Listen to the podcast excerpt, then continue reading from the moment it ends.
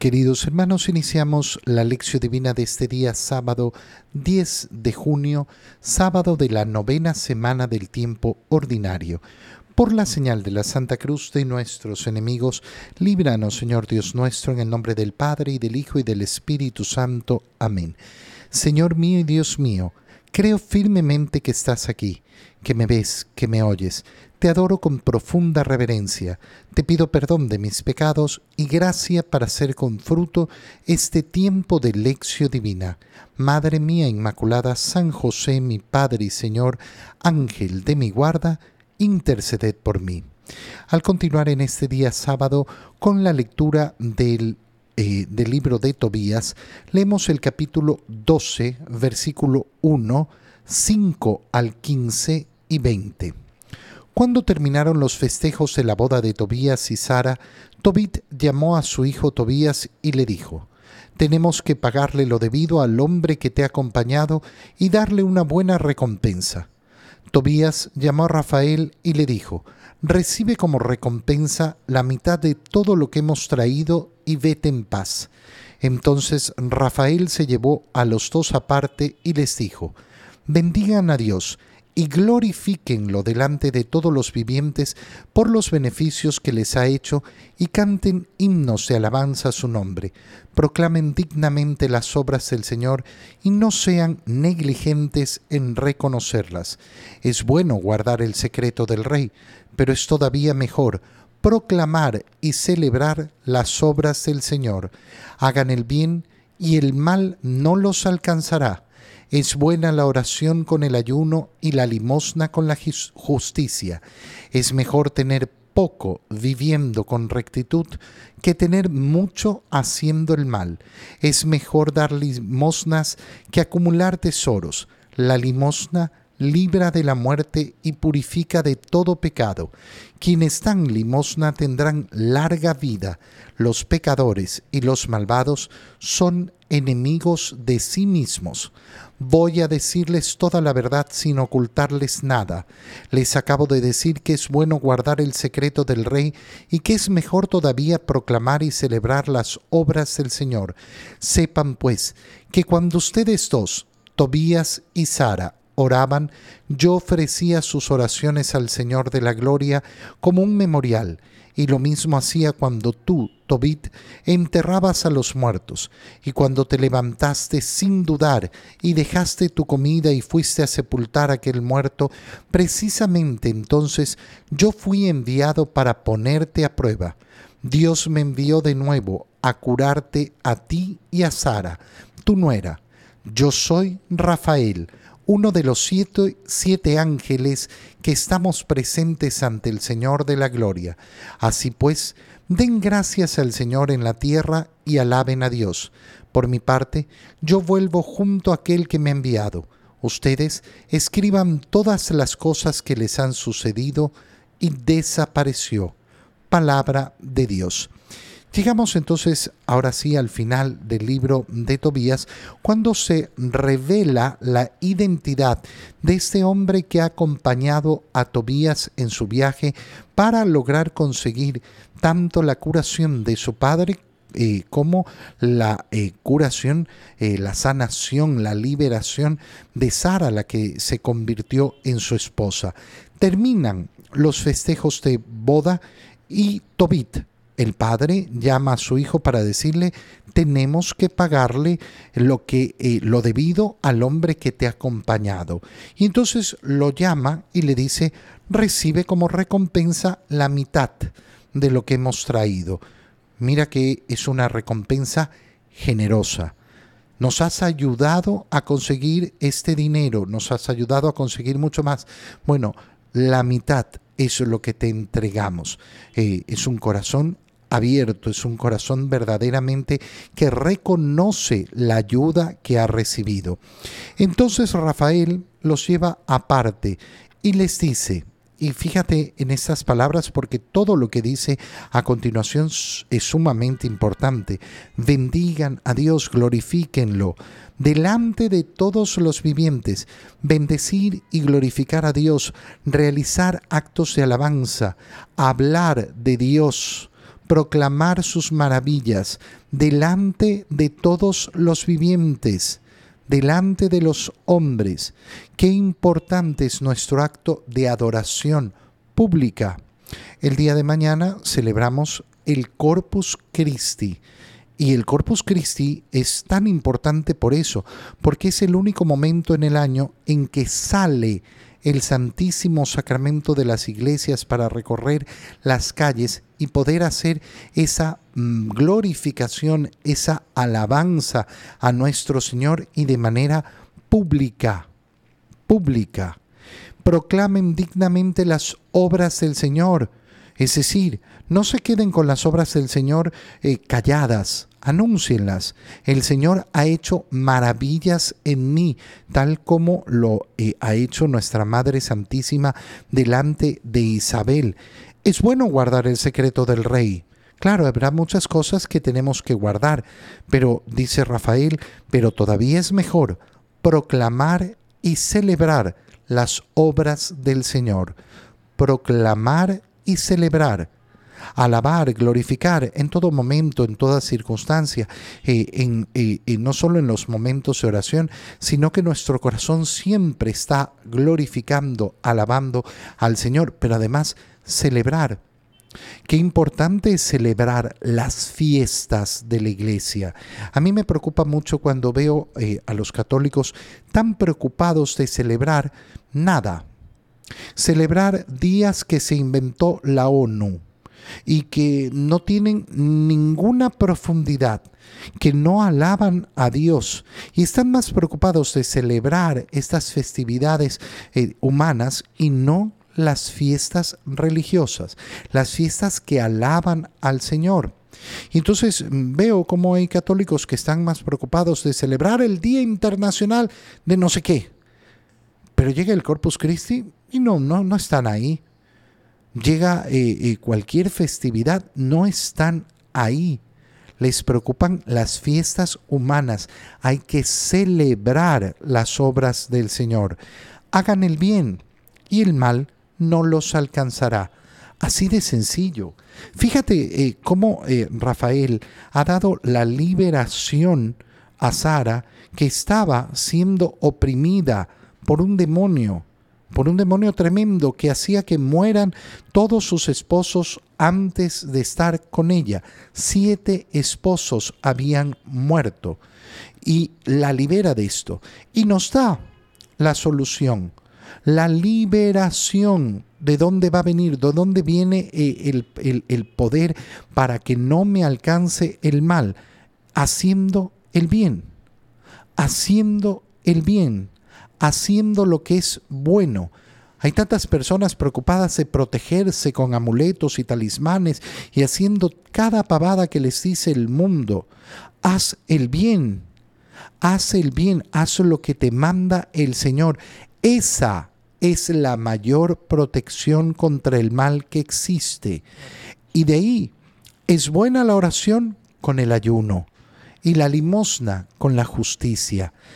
Fíjate cómo nos, eh, cómo nos manda eh, a, a realizar oración, ayuno, limosna y ser justos. Esta es la clave para protegerse verdaderamente del mal. Es mejor tener poco viviendo con rectitud que tener mucho haciendo el mal. ¿De qué me sirve desear tantos bienes en esta tierra si aquellos que consiguen muchos bienes terminan vendiendo su alma, vendiendo su corazón al dinero? Al final, ¿qué quiero yo? Ah, yo quiero una vida llena de, comodidades. No, mira, yo necesito esto y esto para vivir y con esto me basta. Y vivo tranquilo y vivo tranquilo, pero la obsesión de que siempre necesito más, de que me va a dar la felicidad, la casa, las comodidades, la no sé qué. Mira, no, no lo va a hacer. Pero es tan difícil luchar en este mundo contra ello. ¿Por qué? Porque nos oprime la idea de que las cosas nos van a dar felicidad. Es mejor dar limosnas que acumular tesoros. Es mejor dar limosna. La limosna nos libra de la muerte y nos purifica del pecado. Qué importante tener en mi corazón siempre el deseo de dar limosna, de realizar esos actos de caridad. Quienes dan limosna tendrán larga vida. Los pecadores y los malvados, al final, ¿qué hacen? Son enemigos de sí mismos. No buscan el verdadero bien para sí mismos. Se engañan pensando que van a conseguir eh, para sí mismo un bien. No, yo si tengo acumulado, entonces voy a estar seguro en mi vida. ¿Y qué termino haciendo? Destruyendo mi corazón. Voy a decirles toda la verdad. Y entonces comienza la revelación de quién es este hombre.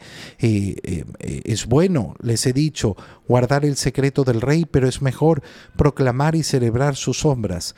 Sepan que cuando ustedes ofrecían sus oraciones al Señor de la Gloria, lo mismo eh, eh, que hacía Tobit cuando enterraba a los muertos, cuando te levantaste sin dudar y dejaste tu comida para ir a sepultar a aquel muerto. Yo fui enviado para ponerte eh, a prueba. Es decir, primero, yo ofrecía sus oraciones al Señor de la Gloria. ¿Qué nos está diciendo? Nos está diciendo Rafael que las oraciones que elevamos nosotros las toman los ángeles y las presentan al Señor. Es decir, que es una acción conjunta con los ángeles. Y todas las obras y todos los sacrificios que se realizan, todas esas buenas obras son ofrecidas al Señor por medio de, los, eh, de los ángeles. Entonces yo fui enviado por Dios para ponerte a prueba. Y de nuevo me envió para curarte a ti y a Sara yo soy Rafael, uno de los siete santos ángeles que estamos presentes ante el Señor de la Gloria. ¿Quiénes son estos siete eh, santos ángeles? No lo conocemos. Conocemos a tres de ellos. Conocemos eh, a Gabriel, a Rafael y a Miguel y por eso lo celebramos en una fecha especial a los tres santos arcángeles. De ellos conocemos los nombres, pero nos dice la palabra de Dios que son siete. Muchas personas dicen, ah, este es el nombre de los otros, eh, de los otros cuatro. Está bien, Mira, eh, no hay que tener obsesión por los nombres eh, de los otros cuatro porque no nos han sido revelados.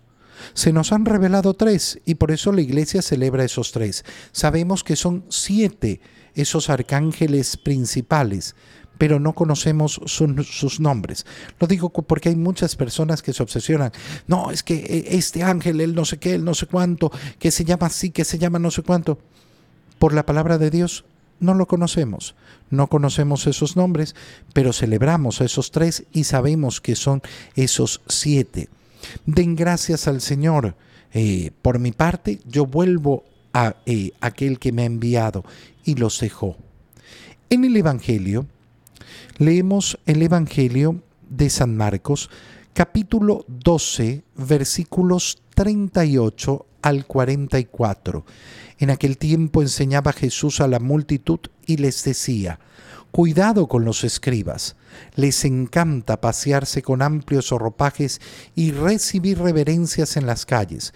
Buscan los asientos de honor en las sinagogas y los primeros puestos en los banquetes. Se echan sobre los bienes de las viudas, haciendo ostentación de largos rezos. Estos recibirán un castigo muy riguroso. En una ocasión Jesús estaba sentado frente a las alcancías del templo, mirando cómo la gente echaba allí sus monedas. Muchos ricos daban en abundancia.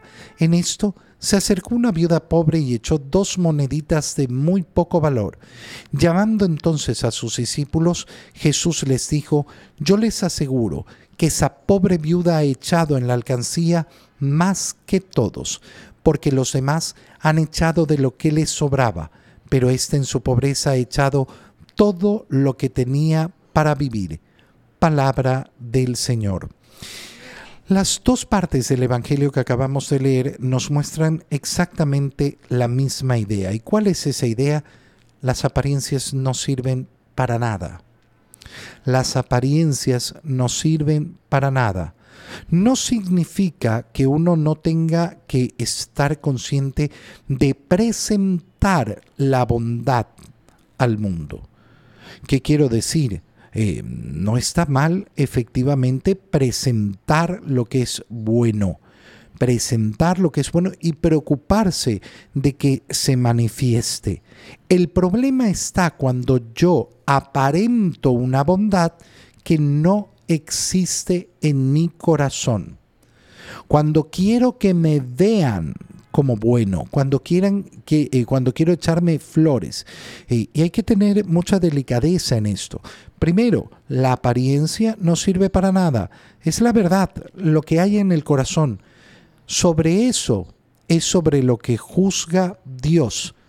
El juicio de los hombres siempre va a ser un juicio de apariencias. ¿Por qué? Porque los hombres solo podemos juzgar de acuerdo a lo externo. Ninguno de nosotros es capaz de conocer lo que hay en el corazón del otro.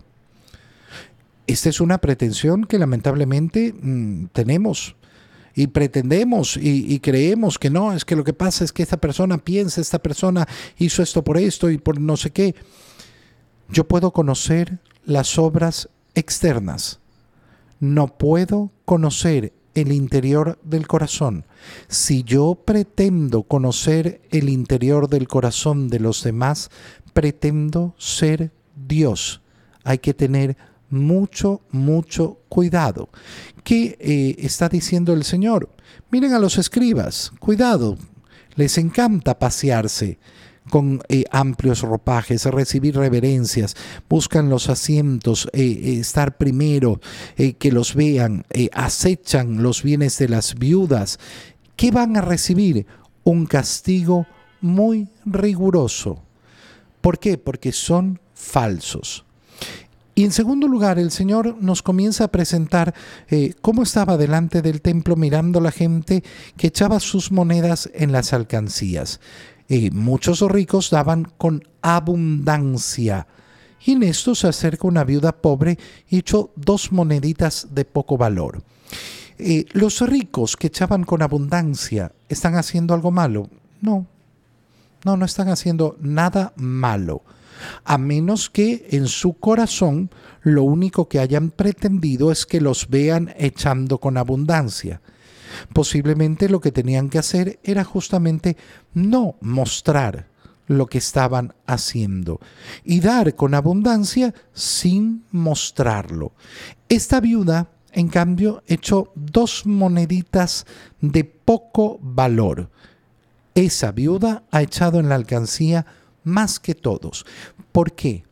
Porque la medida no va a estar dada por la cantidad externa, sino por lo que hay en el corazón. Los otros han echado lo que les sobraba. Esta ha echado todo lo que tenía para vivir. ¿Qué nos está diciendo el Señor? Muy sencillo. La medida de la generosidad no está en la cantidad, la medida de la generosidad no está en la cantidad. ¿Y dónde está entonces la medida de la generosidad? Está en el sacrificio. ¿Qué tan generoso soy? Ah, depende de cuánto di. No. ¿Qué tan generoso soy? Depende de cuánto sacrifiqué yo personalmente para poder dar. Un rico puede dar una enorme cantidad y puede que no haya significado ningún sacrificio para él. Cuando yo me quito algo a mí mismo para darlo, ahí es donde hay sacrificio. Y puede ser algo muy pequeño, muy miserable, pero será incontablemente más grande. Te lo repito, la medida de la generosidad no está en la cantidad, la medida de la generosidad está en el sacrificio personal. Te doy gracias, Dios mío, por los buenos propósitos, afectos e inspiraciones que me has comunicado en este tiempo de lección divina. Te pido ayuda para ponerlos por obra. Madre mía Inmaculada, San José, mi Padre y Señor, Ángel de mi guarda, interceded por mí. María, Madre de la Iglesia, ruega por nosotros. Queridos hermanos, reciban mi bendición en este día, en el nombre del Padre y del Hijo y del Espíritu Santo. Amén. Queridos hermanos, que tengan todos un muy feliz día.